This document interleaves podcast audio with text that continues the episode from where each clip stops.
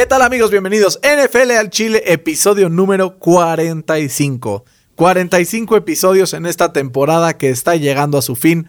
Un episodio más esta semana y es el Super Bowl. Fer, muy buenas tardes. Te saludo esta semana de Super Bowl. ¿Cómo estás?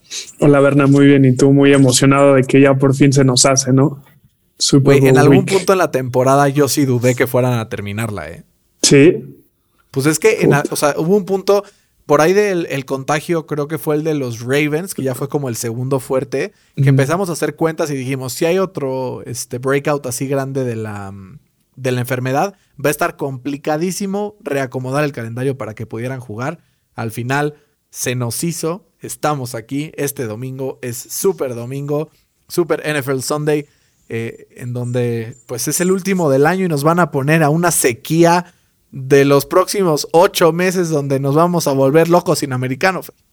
Sí, también eh, todavía no hay que cantar victoria, ¿no? Ayer salió justamente que dos eh, jugadores de los Chiefs fueron como puestos en la lista de COVID por, por close contact. Entonces, esperemos que no sean eh, jugadores, que, que, los otros jugadores como que aprendan de esto y que, que que no haya ningún caso de COVID para el Super Bowl. O sea, imagínate que, no sé, Tom Brady no pueda jugar. Pues qué huevo. Estaría bien, estaría bien. no, es broma, yo queremos ver el mejor partido posible. Justamente quería empezar con eso, Fer, porque de Marcus Robinson y el centro suplente Daniel Kilgore salieron, eh, pues resultaron puestos en esta lista del COVID después de haber sido catalogados como close contacts irónicamente, por su peluquero. ¿no? El peluquero que iba a las instalaciones a cortarle el pelo. Estos eh, peluqueros también están sujetos al protocolo de COVID.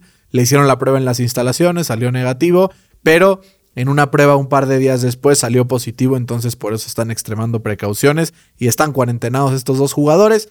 Aunque si ellos no dan positivo, de aquí al Super Bowl van a poder jugar perfectamente este partido. Bien lo dice Ian Rappaport hoy en la mañana que los dos equipos eh, esperan que estén completamente al 100 para poder jugar el partido. Los Chiefs ya de regreso, probablemente Clyde Edwards y Larry al 100 y Le'Veon Bell que podrá tener participación un poco más limitada en una de esas. Pero Fer, nos espera un partido espectacular, ¿no? Sí, también eh, que no se nos olvide el regreso de Sammy Watkins, ¿no? Que hoy, que hoy dijo justamente que, se sentía bien eh, después de no haber podido jugar los últimos dos partidos. Eh, eh, creo que tuvo más de 100 yardas el Super Bowl pasado, o sea, eso es una pieza, entre comillas, clave ¿no? para esta ofensiva de, Kansas City. Entonces, si, lo pudieran recuperar, pues, serían excelentes noticias. Pues es que, ¿qué pasa cuando tienes a algunos jugadores del calibre de Tyreek Hill y de Travis Kelsey y los marcas tanto como los pudo marcar San Francisco en el partido del Super Bowl el año pasado? Tienes que empezar a ir con tus demás armas, ¿no? Y creo que aquí es en donde tiene un poco el edge el equipo de los Bucks. En, en, diversidad de elementos, ¿no? Porque Kansas City tiene un talento espectacular en Tyreek y en Travis Kelsey, ¿no? Y tiene muy buenos running backs. Pero la diferencia creo que hay es que, pues así como dije, o sea, el lead wide receiver, pues tienen a uno, tienen a Terry Hill. Pero ya si te vas a Sammy Watkins, a Michael Hartman, a, justo de Marcus Robinson, están un escalón abajo. ¿Qué pasa con los Bucks? Que tienen a Mike Evans, tienen a Antonio Brown, que ya se recuperó de la lesión, y tienen a, a Chris Godwin, que son tres talentos top dentro de la NFL, ¿no? Entonces, Creo que eso, eso se puede poner sabroso. Sí, pero dime cuántos Super Bowls ganó Tom Brady con, con Gronk como su único elite eh, target. Claro, claro, total. Sí, sí, sí, sin duda. Solo que creo que puede ser un punto importante de cara a este partido, que pues hay muchas armas dentro de, del equipo de los Bucks y que la defensa de Kansas se le puede complicar realizar esto. Ahora, yo no creo que se le complique a Patrick Mahomes mover el balón a placer porque a Patrick Mahomes no se le atora ni siquiera la torta de tamal sin agua, ¿no? sí, pues lo vimos en la semana 12 que no tenían eh, respuesta justamente Tampa Bay y, y Tyreek en el primer cuarto solamente tenía más de 200 yardas recibiendo. Una locura, ¿no? Una locura. Justamente Carlton Davis, este cornerback que se ha mantenido pues con, momentos importantes durante los últimos partidos, lo pusieron a cubrir a Tyreek Hill y fue merendado por completo por este receptor. Vamos a ver si se lo meriendan o si cambian algo algo esquemático, yo creo que es la solución, ¿no? Más que en personal, creo que es importante que Todd Bowles pueda generar un sistema defensivo que le haga pasar un mal momento a Mahomes, haciendo un poco lo que hizo contra Green Bay, que fue presionar con cuatro y llegar a esa presión, sobre todo con las lesiones en la línea ofensiva de Kansas. Creo que esa es la estrategia para que Tampa Bay gane este partido. Si se convierte en un shootout, creo que Kansas se lo puede llevar más fácil, ¿no? Sí, si es un shootout, no creo que Tampa le pueda llevar el ritmo a, a, los Chiefs que vimos que les atoró más de 30 puntos eh, a los Bills sin despeinarse, ¿no? Entonces. pero literal, güey. O sea, dormido, así. Dormidito. una, locura, güey. Y, y, justamente esto, ¿no? Que los Chiefs no los puedes descartar, nunca vayan perdiendo por 5, por 10, por 15, por 20, por 40, porque sabes que Patrick Mahomes se va a sacar algo de la manga. Y es más, deberías estar más preocupado cuando cuando le vas ganando a los Chiefs que cuando vas perdiendo.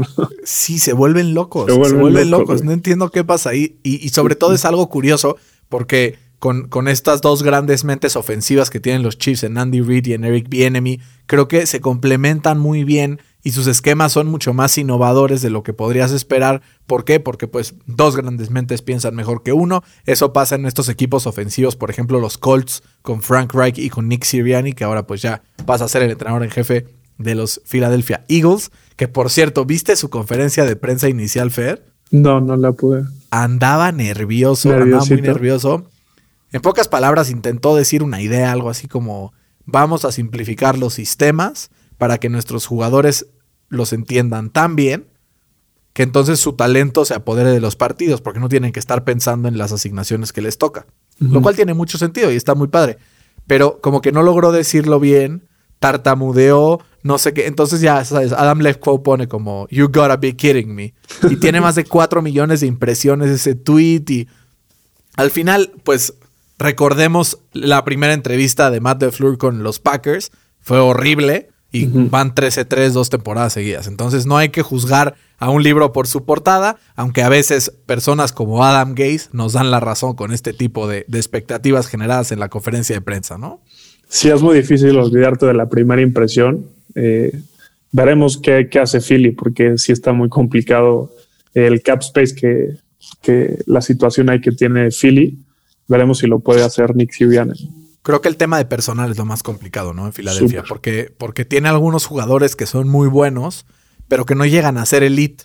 Que si los mueves, te pegan en el death cap cañón y no te liberan tampoco tanto espacio pero a la vez necesitan talento para poder reforzar este equipo, sobre todo en las trincheras y eh, en la línea ofensiva.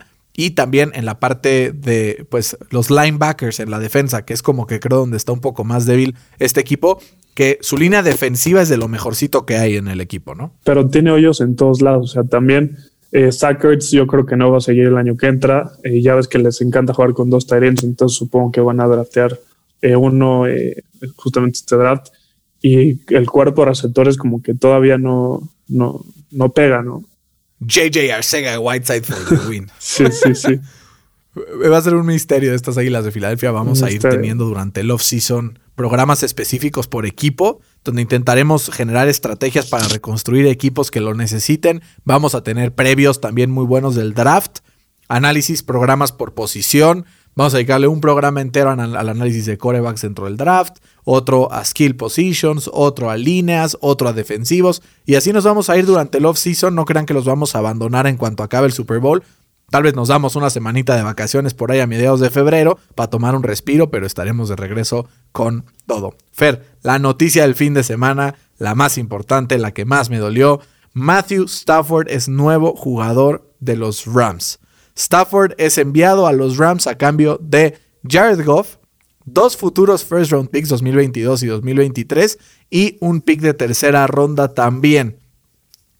Fer, ¿qué opinas en general de este trade? Uf, eh, lo quiero catalogar como un win-win, pero creo que fue demasiado lo que, lo que dio los Rams por, por Matthew Stafford. Eh, y no sé si viste igual que, que salió una noticia que, que, un reportaje que Matthew Stafford dijo, eh, tráigame a cualquier lado menos a los Patriots.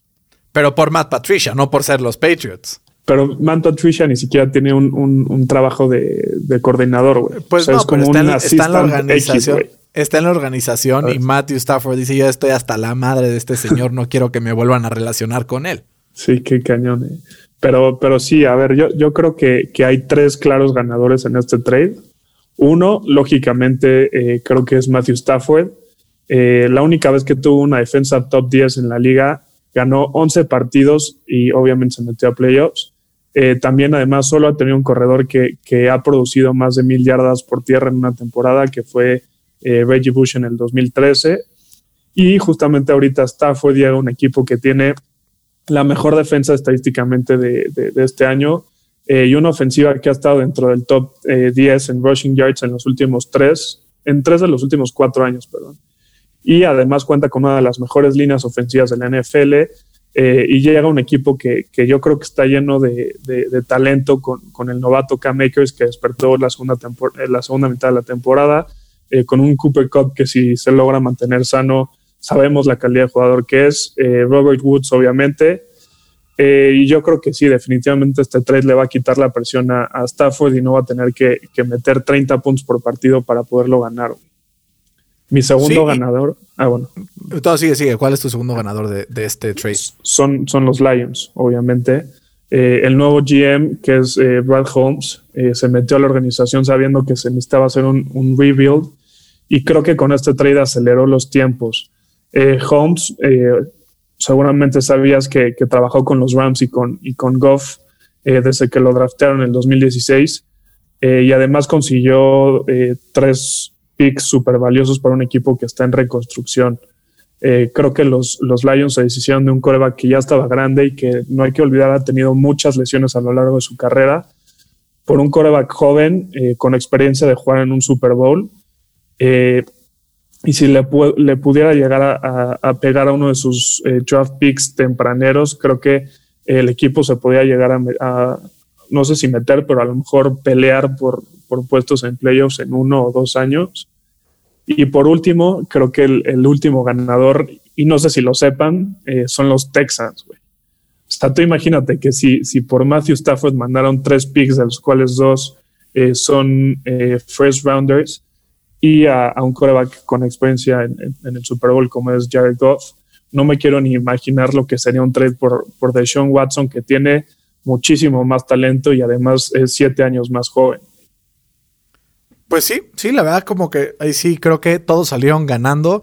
Ah, quiero también visitar el otro lado de la moneda, quienes fueron los grandes perdedores de este draft de, de este trade, creo que son los Colts de Indianapolis, que eran como uno de los principales contenders a llevarse este trade. Aunque como empezó a salir la noticia, resulta que Chris Ballard no ofreció el first round pick. Dijo, yo te doy otro paquete, pero no te voy a dar ese pick número 21.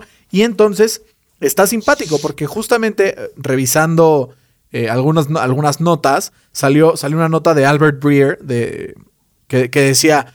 Eh, en un punto durante el sábado, los Lions y los Panthers habían llegado tan cerca eh, de estar en un acuerdo total por el trade de Matthew Stafford que Carolina ya estaba recibiendo los reportes médicos de Matthew Stafford. O sea, estaban a nada de hacerlo oficial. De repente llegan los Rams y ofrecen esta oferta que pues no pudieron rechazar.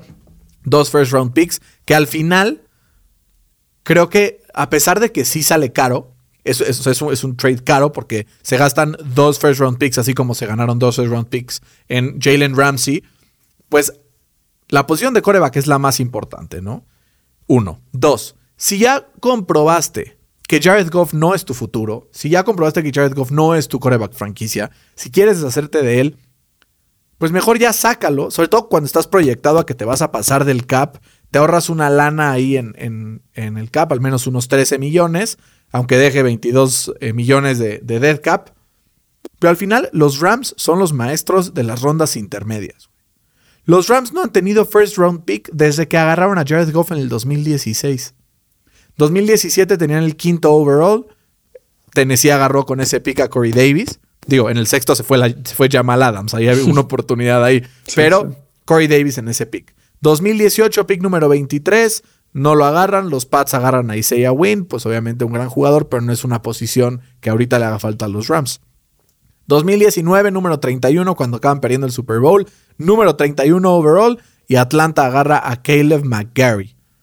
Y este año, que es uno de los picks pendientes con Jacksonville, Jacksonville el 20 agarra a Clayvon Chason, ¿no? Y se va justo a Jacksonville. Pero Fer, creo que no estamos viendo la forma y la estrategia que tienen los Rams de sacar sus first round picks. Eh, o sea, empezamos a ver cuántos picks de primera ronda realmente pegan, ¿no? Y haciendo una cuenta así un poco, eh, pues al aventón, digamos que es un 40%. ¿no? Un 40% pega. Si tú traes a, alguien que tiene pues mucha más experiencia, que está demostrando que ya tiene mucho más eh, pues corrida, que va así, y aparte empiezas a ver cómo los Rams complementan esto con picks de segunda, tercera, cuarta y quinta ronda. Entonces creo que tiene mucho sentido haber ofrecido esos dos picks de primera ronda por, por Stafford. Yo cuando lo vi me acuerdo, te escribí, te puse, güey, se bajaron los calzones. O sea, no, no, este, no, no lo veía lógico. Pero ahí te va. 2017, tercera ronda, John Johnson es drafteado por los Rams, ¿no? Así tranquilamente. Después, en el, en el 2018 draftean a Joe Noteboom, que es ahora uno de los, eh, pues, de los pilares de esta línea ofensiva, en la tercera ronda con el número 89 eh, overall de, todo el draft. ¿no? Además también draftean en quinta ronda a Micah Kaiser, linebacker que es ahora titular. Además también draftean por ahí eh, a, a Trayvon Young. El siguiente año, 2019, agarran con segunda ronda, pick número 61, a Taylor Rapp, que ha sido un titularazo. Eh, draftean también a eh, David Long, que ha sido valioso ahí en, el slot corner. Y 2020, segunda ronda, K-Makers, totalmente productivo. Eh, también draftean a un jugador como Jordan Fuller en la sexta ronda, que probó ser súper, súper, súper productivo. Entonces, Creo que Les Smith está jugando una estrategia de pegarle más a las rondas intermedias, sobre todo cuando las posiciones de, necesidad de los Rams, pues hasta donde sabemos era coreback y profundidad en la línea, ¿no? Yo creo que es un poco las dos cosas que le hacían falta. Coreback ya lo tienen y es una de las clases de, de tackles más profundas de los últimos años. Entonces creo que va por buen camino y el ganador, o sea, todos ganan, ¿no? En este, creo que gana Detroit, gana Matthew Stafford, ganan los Rams, pero sobre todo, así sobre todo, gana Sean McVay, que ahora sí va a tener un coreback capaz para poder desarrollar su sistema. Tengo muchísimas ganas de ver a Matthew Stafford con un coordinador competente, con un head coach competente, con receptores muy buenos, ¿no? No es que ninguno de los dos sea top 5 en la NFL, pero los dos están dentro del top 15 o top 20. Eh, en, Cooper Cup y Robert Woods y se complementan muy bien. Un juego por tierra que con Cam Akers explotó al final de la temporada. Y del otro lado de, del equipo, con dos de los mejores talentos en defensiva de toda la NFL. Entonces, si hoy me dices, los Rams son top 3 candidatos a ganarse el Super Bowl, el Super Bowl 56, te digo que sí. Y que yo si ahorita lo veo en cualquier casa de apuestas y está en sexto, séptimo, octavo, desembolso la lana y le apuesto a que los Rams pueden ser candidatos para ganarse el Super Bowl. Porque como dijo Sean McVay, dijo, nosotros estamos aquí para ganar trades, estamos aquí para ganar campeonatos. Y creo que eso lo dice todo, ¿no? Sí, también eh, gana, como dice Sean McVay, porque sabe que, la organización lo, lo, respalda, ¿no? El barrio lo respalda.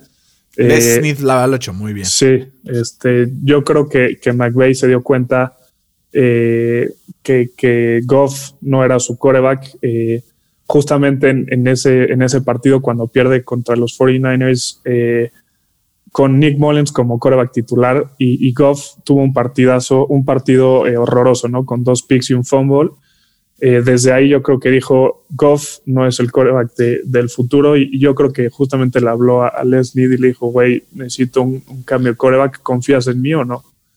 Y resultó que sí confían en él, entonces a ver si si esa confianza rinde frutos, ¿no? Y, yo no sé si, si es el, tercer favorito para ganar el Super Bowl el año que entra, eh, pero seguro si es el tercer equipo con, mayor probabilidad de salir del NFC detrás de, los Packers y de, Tampa. Justo los Packers van a llegar enojados el próximo año. ¿eh? Eso hay que, hay que ver. Y va a ver cómo refuerzan ahora sí a Aaron Rodgers, a ver si así se les arma. Fer, también escuché reportes por ahí que antes de hablarle a Detroit para ver este trade, le hablaron a los Packers para preguntar si Aaron Rodgers estaba disponible, ¿no? Y que la respuesta fue un flagrante no. Nel, sí. Yo, y justamente ahora, pues se hicieron algunas declaraciones en una conferencia de prensa que se hizo esta semana, porque todo el mundo estaba diciendo, ¿no? De, oye, que si se va, lo van a tradear, que no lo van a tradear. Y hubo una conferencia de prensa con Brian Gutekunst, que siempre me cuesta mucho trabajo pronunciar su nombre, que es el general manager de los Packers, y que dijo que le preguntaron, oye, ¿hay algún escenario en donde veas que puedas tradear a Rodgers en la temporada? Y dijo, absolutamente no. O sea, dejen de chingar, se va a quedar aquí, no lo vamos a tradear. Entonces empiezan a solucionarse incógnitas de corebacks conforme va avanzando estas semanas previas al Super Bowl. Ya vimos que ahora va a ser eh, pues este switch de, de, corebacks. Yo no descartaría tampoco que los Lions retradeen a Jared Goff como un asset para poder subir en el draft, ¿eh? nunca sabes. ¿Tú crees? Pero es que ese contrato está complicado algo. Pues sí, pero, pero no sé, si alguien te ofrece un pick de segunda ronda y te liberas esa lana, porque como ahorita todavía no siguen en año de contrato y todavía no es este, el, inicia el año, el año del NFL, todavía no genera roster bonuses ni nada, no le pegaría para nada en el cap a los Lions y todo este otro dinero lo absorbería otro equipo, que hay bastantes equipos que están en posiciones en el draft en donde es imposible agarrar corebacks. Pienso en unos eh, Saints, pienso en unos Colts, pienso... O sea, son equipos que están en posiciones privilegiadas dentro del NFL porque han tenido buenos resultados, pero que ahora a falta de un coreback pues necesitan ejecutar algún plan, porque si no se van a quedar como el perro de las dos tortas. Va a acabar este ciclo de, conferencias y al final, pues no, no se va a armar, ¿no? Y si tú eres, eh, no sé, los Texans y te habla Detroit y te dice, a ver, te mando a Jared Goff y cuatro first round picks, o sea, dos el año que entra, eh, uno este año y uno en el 2023, ¿lo aceptas o no? Sí, cuatro sí. Cuatro first round picks y acepto por Deshaun Watson. Sobre todo porque es un jugador que no quiere estar en tu organización. Sí, exacto. El problema ahí es que como Deshaun Watson tiene este, esta cláusula de que no lo pueden tradear, entonces si él dice yo no quiero ir a Detroit, güey. ¿Quién se va a ir a querer vivir a Detroit? Se vive horrible, más viviendo en Houston, que se vive toda madre. Sí, literal. ¿No? O sea, ganador también, obviamente, Matthew Stafford, que ahora va a vivir en Los Ángeles a comparación de vivir en Detroit, ¿no? Una gran diferencia. Y va a vivir ahí con su amigo eh, Clayton, Clayton Kershaw. Son cuatazos. Son cuatazos, sí. Qué simpático. Pero sí, Feret, la historia de, de, los drafts, ¿no? Algunas comparaciones de cómo mejoran los Rams ahora con Stafford. Stafford fue número 14 para PFF esta temporada, Jared Goff fue el 22. En EPA per play, Stafford fue el 14, Goff fue el 23. Desde 2016, Jared Goff es el coreback número 33 en EPA per play desde que lo draftearon. O sea, está fuera siquiera de los primeros 32, aunque incluyan ahí algunos que ya se retiraron, algunos de TC, pero está fuera de los primeros 32. Esto significa que a pesar de haber dado resultados de victorias, porque es el coreback, o sea, uno de los tres corebacks con más victorias desde que lo draftearon, bueno, desde que llegó Sean McVay, porque su primer año fue un desastre, pero desde ese momento es uno de los quarterbacks con más victorias. Esto demuestra una vez, wins are not a QB stat, ¿no? Las victorias no son un stat que se le puede atribuir directamente al quarterback. Vamos a ver ahora qué tanta diferencia hace Matthew Stafford en, los Rams y cuántos partidos ganan el próximo año, ¿no? Y va a ser ahí muy complicado, ¿no? Porque esa división está durísima. Y si San Francisco consigue un, un coreback eh, pues que, que sí lo quieran, porque a Jimmy como que no lo quieren, eh, también, ¿no? Regresó ahí un, un, un, super candidato. Pues o que se quede con Jimmy G, pero que su defensa se mejore, que no hayan lesiones. Yo que con eso es suficiente para meterle un susto a cualquiera. Tienes a Russell Wilson en los Seahawks, que ya se fue. Eh, o sea, va a haber un cambio total en la organización en cuanto a la forma de, de estructurar la ofensiva. Además, seguramente se van a reforzar sobre todo en área de la línea ofensiva, que sabemos que es uno de los corebacks que más sacks reciben todos los años. Y si le sumas a un Kyler Murray que entrando en su tercer año probablemente pueda dar un brinco, que si ya de por sí del 1 al 2 dio un gran brinco, del 2 al 3, si se mantiene sano, porque es que al final de la temporada sufrió una lesión que la verdad sí lo afectó bastante, entonces esa división va a estar, o sea, de alarido. Pero así, si ves ese, esa división en papel, yo creo que los más débiles son Arizona, ¿no? Sí. Y el 3, 2 y 1 y ya está súper peleado. Pero ¿sabes por qué creo que es Arizona? ¿Por qué? Cliff Kingsbury. Sí. ha demostrado que no es lo suficientemente creativo y diferente como para generar pues preocupación en la defensa, ¿no? O sea, como que ves... Y su defensa sigue siendo un desastre. Y su defensa es un desastre. A pesar de tener algunos jugadores clave ahí, pues creo que pues si no se refuerzan, si no cambian también de ideas en ofensiva, si no refresca la, la, mente a lo que estaba acostumbrado a hacer en college este Cliff Kingsbury, entonces la veo complicada para Arizona en una división tremenda, ¿no? Sí, sí, sí, está terrible. Yo creo que es la más dura del, año que entra, güey. Sí, esa y ahora si, si los Steelers ahí consiguen un buen coreback, también esa división, pero ahora con Joe Burrow sano todo el año y con más picks en ofensiva para, para los Bengals y empezando a fortalecer esta defensiva, que es una de las secundarias mucho, o sea, con mejor desempeño durante todo el año, creo que se va a poner sabrosa esa división también. Sí, pero los Steelers ya como que ya murieron. Entonces estarían entre los Ravens y los Browns. Estás aguitado, ¿verdad? Sí. Vamos a, a, entrar en mood de Super Bowl, ¿te late? Venga. Super, tenemos ahora un famoso ¿qué prefieres? Pero en lugar de ¿qué prefieres? El día de hoy se llama ¿quién prefieres? Vamos a ir posición por posición diciendo algunos jugadores entre los eh, poderosísimos Kansas City Chiefs y los Tampa Bay Buccaneers. Vamos a ver a quién preferimos para al final determinar quién se lleva la victoria o quién se lleva justo pues este edge, ¿no? Previo a este partido que se llevará a cabo este domingo en, todas las plataformas conocidas, en todos los canales que usted se le ocurre, ahí va a estar Fer. Patrick Mahomes contra Tom Brady. Yo creo que es la más difícil de todas, pero, pero sí, me tengo que ir eh, por Patrick Mahomes. Eh, sin duda Brady es el GOAT, pero Mahomes es el mejor quarterback en la actualidad. Mahomes estaría invicto en playoffs si no fuera por esa eh, dudosísimo flag de, de, offside. ¿Te acuerdas de Frank Clark contra los Patriots? Eh, fue de fue de D Ford. De D Ford, perdón, sí. Este, si no hubiera sido por ese, ese flag, yo creo que hubiera ganado otra vez Mahomes eh, y estaría invicto. Estaría en tres eh, Super Bowls en tres años, Y seguramente lo hubiera ganado, ¿no? Sí. Yo también creo que Mahomes es hoy por hoy mejor que Brady. Históricamente, pues ya hemos establecido muchas veces que Brady es el GOAT que es el, greatest of all time, el más ganador y todo, pero hoy por hoy, pues creo que encontramos un mejor nivel en Patrick Mahomes, ¿no? Sí. Súper. Siguiente. ¿Clyde Edwards Seller o Ronald Jones? Híjole, no sé, no sé si, si escogeré a Ronald Jones, pero sí a Leonard Fournette. No, pero esa, esa va después. Esa, va, después. después. Ok, no, entonces sí, Clyde, porque eh, sabemos que, que, que, Jones no, no atrapa pasos, no tiene hay dedos de mantequilla. Yo me voy por Ronald Jones. Creo que su explosividad ha sido clave durante todo el año para los Bucks. Clyde Arcelor ha estado lesionado en algunas épocas de la temporada y como que tampoco acabó de explotar y no acabó cumpliendo el potencial que se le esperaba, ¿no? Entonces yo me voy. Ahora, siguiente, tenemos a Le'Veon Bell contra Leonard Fournette. No, Fournette de calle. Bell yo creo que ya, en una de esas ya no tiene ni equipo el año que entra.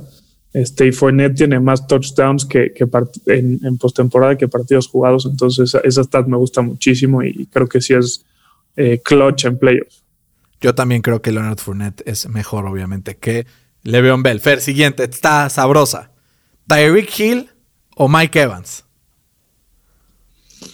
No, el Cheetah. Eh, creo que, que Tyreek Hill es, es mucho más consistente atrapando la bola. Sí, Mike Evans lleva siete temporadas seguidas eh, de más de mil yardas, pero siempre su punto débil ha sido eh, los drops que tiene, ¿no? No ha sido tan consistente con las manos y por eso me quedo con, con Tyreek. Yo me voy con Tyreek justo porque creo que es un arma explosivísima. Y Mike Evans a mí me fascina, es de mis cinco mejores receptores en la NFL, pero creo que Hill también tiene el edge. Por poquito, pero creo que es mejor. Siguiente, Fer. Michael Harman contra Chris Godwin. Eh, creo que Chris Godwin. Eh, justamente eh, se vio su importancia el partido pasado, atrapando más de, de 100 yardas. y además no solo eso, como que se mete mucho a bloquear para que sus corredores puedan tener como estas líneas para, para conseguir más yardas y creo que ese es un aspecto muy importante en el esquema de, Tampa Bay. Sí, yo también creo que es mejor Chris Godwin. Creo que la diversidad de sus receptores es importantísima, ¿no? Y eso lo vamos a ver ahí. Y justo hablando de diversidad de receptores, ¿a quién preferirías? ¿A Antonio Brown o a Sammy Watkins? Creo que es Sammy Watkins. Eh, Antonio Brown ahorita tiene como que le falta esa, esa explosividad que, que, que, con la que se separaba de los, de los eh, corners en, años pasados. Viene saliendo de, de, una lesión en la rodilla que, que, a ver si no lo limita muchísimo en, en, este partido. Yo me voy por Antonio Brown. Creo que su, su ceiling es eterno. O sea, como que si tiene un buen partido, te arruina la fiesta, ¿no? Entonces por eso me voy con A, B. Siguiente, Fer. Esta sí creo que no hay duda. Travis Kelsey contra Rob Gronkowski o Cameron Braid, el que tú prefieras. Travis Kelsey es el mejor Tyrant de la NFL hoy por hoy y no hay nadie que se le acerque, ¿no? De calle, ¿no? De calle. Ahora vamos del lado defensivo. Bueno, no, antes del lado defensivo. Overall, línea ofensiva. ¿Los Chiefs o los Bucks? Yo creo que los Bucks, eh, los Chiefs van a estar sin sus dos tackles eh, titulares, Mitchell Schwartz y Eric Fisher, los dos van a estar fuera eh, del partido. Y sabemos que, esta línea ofensiva mejora muchísimo en Tampa Bay y, que le ha dado el tiempo necesario a Tom Brady para, para poder sacar los partidos. Yo también me voy con la línea ofensiva de Tampa y de calle. Creo que es de lo mejor que ha habido de este equipo durante toda la temporada y ha demostrado pues que le da mucho tiempo a, Tom Brady para poder hacer maravillas, ¿no? Y del lado defensivo, Fer, vamos con estos defensive tackles poderosos en Dame con Sue o Chris Jones. No, Chris Jones. Yo creo que eh, abajito de, Aaron Donald está Chris Jones. Eh, es un jugadorazo que te, te eh, anula los huecos en, las corridas y además empuja la línea para, para crear este como disruption, ¿no? Yo también, Chris Jones, para mí es el tercer mejor defensive tackle de la NFL y por eso creo que ahí está, eh, pues obviamente después de Aaron Donald y de Forrest Buckner, que tuvo un año espectacular, lo confirmó con su eh, All Pro Year, ¿no? Pero vamos por el, Edge. Eh, ¿Prefieres a Shaq Barrett o a Frank Clark? uf, como que Frank, Clark en, en, la temporada regular como que no tuvo números espectaculares, pero justamente en los últimos dos años eh, eh, él ha sido el jugador con más pressures en, en, todos los, playoffs. Eh, entonces creo que en playoffs tiene un gear extra Frank Clark y, eso lo hace muy peligroso. Yo me voy con, con, este Shaq Barrett, después de lo que lo vimos hacer ante, ante Aaron Rodgers, que fue una locura. No me imagino lo que va a hacer con esta línea ofensiva pues de suplentes, ¿no? Creo que Shaq Barrett se lleva este duelo. Fer, vamos a los linebackers. Voy a hacerlo muy breve porque creo que no hay duda. Anthony Hitchens o Lavonte David. No, Lavonte David. Y Damian Wilson o Devin White. Devin White. Creo que hay pocos equipos que pueden presumir, si no es que ninguno, un par de linebackers como lo hace el equipo de Tampa, ¿no? Sí, son una locura. Me, recuerda mucho a, ese tándem de, de, Luke Kickley y Thomas Davis de, de, los Panthers del 2015, que eran una locura. Una locura, güey o, a Darius Leonard con Bobby Okereke. Se quedan un poco atrás. Dale un año a Bobby, dale un año a Bobby. es, no, o sea, lleva un año en la liga, tampoco hay que. Pero pues sí, ahí, están, ¿no? Eh, Fer, vamos ahora con la secundaria. Charverius Ward o Carlton Davis. Mm, está muy difícil. Eh, Davis ha tenido eh, pues muchos problemas, sobre todo con Tyreek Hill. Eh, que les, le delató más de 200 yardas, entonces por eso me voy por, por, por Yo creo que está parejo, pero por lo que he visto a Davis hacer los últimos dos partidos, creo que tiene un potencial interesante. Por eso me voy con Carlton Davis. Fer Antoine Winfield Jr. o Honey Badger. No, el Honey Badger en, playoffs igual se vuelve loco. Eh, posiblemente es top 2. Eh, algunos dirán que es el mejor safety de toda la NFL. Y, y tiene algo que siempre está en el lugar adecuado, en el momento adecuado, y, siempre hace este, estos splash plays para, para esa defensa que, no sé si dependen, pero necesitan mucho ese tipo de jugador. Sí, es, es una superestrella. Lo, lo que hace Honey Badger es espectacular en este equipo y además es un líder, capitán, buenísimo. Harrison Butker contra Ryan Sukopfer. Butker, yo creo. Butker creo que es de lo mejor que hay en la NFL. Yo también creo. Y, Sukop no ha fallado, ¿eh? O sea, desde que llegó a Tampa ha sido muy, muy certero. Vamos con Eric Bienemy contra Byron Leftwich, Fer. No, Eric Bienemy tiene mucho más experiencia y, además está detrás de una de las grandes mentes ofensivas de todos los tiempos, como es eh, Andy Reid. Estoy de acuerdo contigo. Eh, vamos con Steve Spagnolo contra Todd Bowles. Yo creo que Todd Bowles.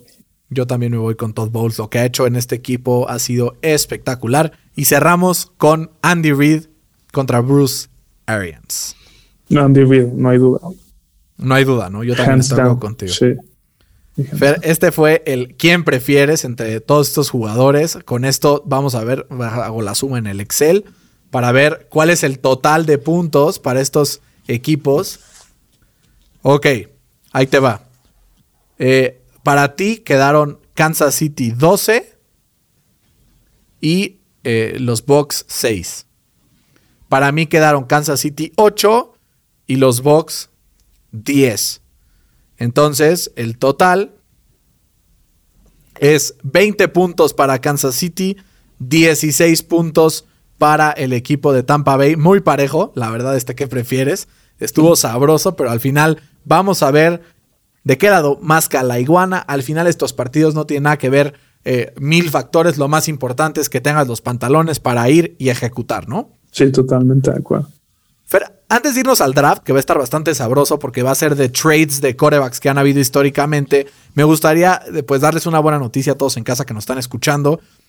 EA Sports anunció que oficialmente vuelven los videojuegos del college football a las tiendas a partir del próximo año. Estamos emocionados, vuelven, volvemos a tener el NCAA fútbol y eh, pues ya se antoja jugar, ¿no? Con estos eh, pues ambientes colegiales y las marching bands y todo esto que jugábamos antes y ahora no tenemos la oportunidad de hacerlo, ¿no? Sí, yo me acuerdo de, el de Tim Tebow, ¿te acuerdas? Eh, era una locura jugar con ese güey, nadie lo podía parar, corría, era como el Michael Vick de, de, la NCAA.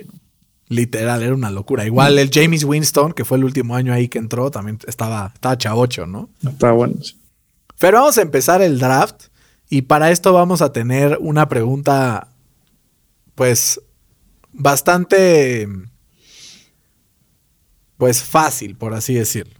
¿Ok? La pregunta dice así, ¿cuál es el costo promedio? Tienes un, este, un margen de error. Tampoco crees que voy a ser tan cruel. El costo promedio de un anuncio de 30 segundos durante el Super Bowl 55. El costo promedio o sea, da igual, el promedio da igual el, o sea, en el tiempo, o sea, si es en el medio tiempo, si es en los últimos dos minutos, Exacto. da igual. Exacto. De 30 segundos, eh, un millón de dólares. No sé, Incorrecto, incorrecto. La cifra correcta es 5.6 millones de dólares. es, por eso, es por eso que hay muchas marcas que se bajaron este año. No vamos a ver anuncios de Coca-Cola en el Super Bowl. No vamos a ver anuncios de IBM, no vamos. Hay muchas marcas que antes se patrocinaban, Hyundai tampoco, que antes lo hacían. ¿Por qué?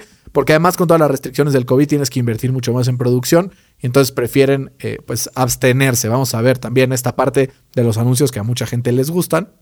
Entonces vamos a empezar con los trades más importantes o los trades más pues locos que han habido en la historia y que tengan que ver con corebacks. Yo quiero empezar con uno inaudito que es cuando mandaron a Frank Tarkenton a los Giants por dos primeras rondas, dos segundas rondas. Estos jugadores a los que escogieron los Vikings con estos picks fueron Pro Bowlers.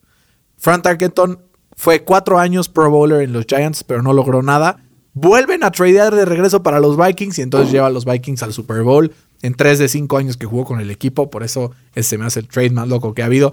Lo mandan, te lo regreso, tú las traes, yo también, etc, etc, ¿no? Eh, a mí el que el, mi primer pick eh, justamente es Eli Manning a los Giants, que, que San Diego en ese entonces eh, había escogido a Eli Manning con el primer pick overall y por sus pistolas este güey llegó y dijo no, no quiero jugar para ti, tradeame a otro lado y, y, los Giants mandaron a, justamente agarraron a Philip Rivers que, que lo acabaron mandando a, a, a San Diego, un, un third round pick del 2004 un first round pick del 2005 y un fifth round pick del 2005 también. Buenísimo. Saludos a quien quiera que esté llamando a tu casa como desesperado. Ojalá sí, sí, como el teléfono pronto. Sí, este, justo. Eh, creo que esa es una elección muy interesante, sobre todo por lo que ganó Eli Manning estando al frente del equipo de los Giants. Y Fer, hablando de ganadores de Super Bowl, yo quiero hablar también de Joe Theismann, porque cuando los Dolphins lo mandan a Washington solo por un first round pick, esto significó que el equipo llegara eh, pues a un Super Bowl, que lo ganara y que, también Joe Theismann ganara un MVP dentro de esta pues eh, liga tan competitiva que es la NFL. Joe Theismann lo mandan a Washington y una vez estando en Washington se convierte en un gran estandarte de este equipo que ahora pues ya ni siquiera se llaman los Redskins, ahora es el Washington Football Team. Así es que por eso, Fer, mi, eh, mi, segundo pick y el tercer pick overall, por eso es Joe Theismann a Washington. Eh, mi segundo pick, eh, yo creo que también es John Elway a, los Broncos. También aplicó Qué dolor, güey, no me hagas esto. un Eli Manning también, bueno, los, los Baltimore Colts en ese entonces habían agarrado a John Elway y también dijo: Yo no tengo ni medio interés en, en irme ahí a, eh, a los Colts y, mandaron eh, justamente a John Elway a los Broncos y recibieron a, Chris Hinton, eh, a Mike Herman y un first round pick de 1984.